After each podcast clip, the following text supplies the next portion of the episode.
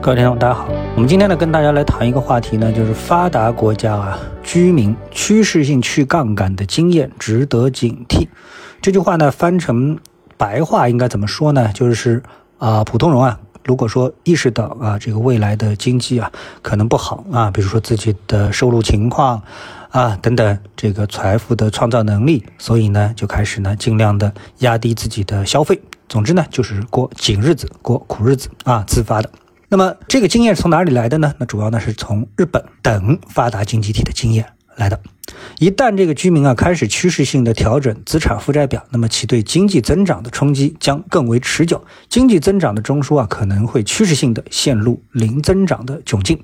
啊，我们再用大白话来说一下这个情况，它到底的背景是什么啊？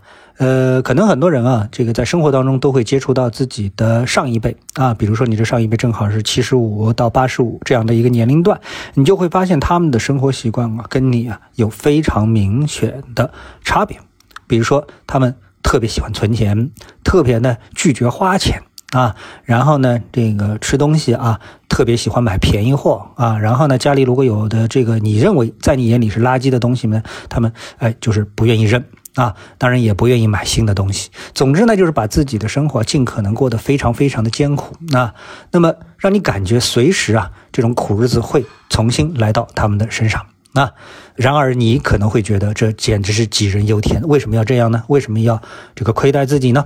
啊，那么他们呢？就是这样过来的啊，那么这种情况其实是一步一步来的，也就是说，你没有经过这个物资啊严重匮乏的年代，你其实是养不成这样的一个习惯的啊，生活习惯的。那么我们来看这一轮啊，我们的宏观经济数据受到了什么样的冲击？啊，四月份规模以上工业增加值增速同比下降百分之二点九，服务业生产指数下降百分之六点一，社会消费品零售总额下降百分之十一点一。前四个月呢，房地产开发投资同比下降了百分之二点七，其中呢，住宅投资下降了百分之二点一。那这是宏观数据。再来看一下就业市场，同样数据恶化啊。截止到四月末，城镇调查失业率为百分之六点一。啊，即有超过两千八百五十三万的失业人群啊，呃，两千八百五十三万啊，好，是这个二零二零年两月份以来的新高。三十一个大城市城镇调查失业率呢是百分之六点七，为有数据以来的新高。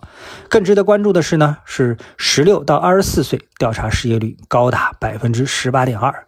目前呢，这个年龄段的占比啊是百分之十点八，也就是说，有超过一点五亿人呢是在十六到二十四岁之间的，他们的失业率是百分之十八，也就将近百分之二十，这就已经到了三千万了啊。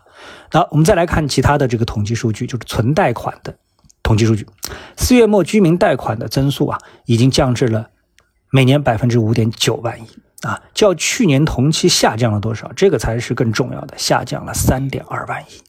啊，降至五点九万亿，下降了三点二万亿，也就是去年的同期，这个数据啊，应该是九万亿的一个水平，下降的幅度非常的厉害啊。那么我们再来看这个存款，四月末呢，居民存款增速呢，已经是升至了每年十一点九万亿啊，较去年同期是提高了每年一点二万亿。啊，那么这个数字是不是说明，呃，我们的居民钱越来越多了呢？当然也可能这么来说明，但是呢，从另外一个角度，就是大家不敢花钱了，都只敢存钱，不敢花钱，因为对未来的收入预期啊，大大的这个降低。啊，嗯，从这个存贷款的。存续啊，持续行为的变化已经反映出，作为最微观的经济主体，也就是个人啊，已经呢是可能已经啊开始趋势性的调整自身的资产负债表啊，呃，趋势性的去杠杆。而发达经济体的经验显示，一旦这种趋势开始，那么其对经济增长的冲击将更为的持久。例如呢，自上世纪九十年代，日本居民呢就开始这么干了，那居民的杠杆率呢由百分之七十降低到了。二零一五年的百分之五十九，你别看只降了百分之十啊，那么日本的经济增长中枢啊，趋势性的陷入到了零增长的状态。好，那么接下来我们再来看一下我们的 A 股，今天 A 股指数呢是上涨的啊，但是这个涨幅呢可以说相当的有限。从指数的角度啊，基本上没有给市场太明显的趋势性的机会，只能说目前市场风险不大。还没有做空信号显露出来啊！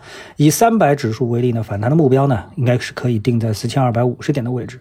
目前呢，下跌动能不足，虽然上涨的空间也不是很大啊，反转啊，呃，更是渺茫。但对牵制市场下跌呢，应该说有一定作用。也就是说，盘整可以继续啊。但是我们再来看五百指数的话呢，就发现新的问题呢，就是它已经基本上达到了反弹的目标，那让人非常担心啊，这反弹啊，是不是马上就要结束？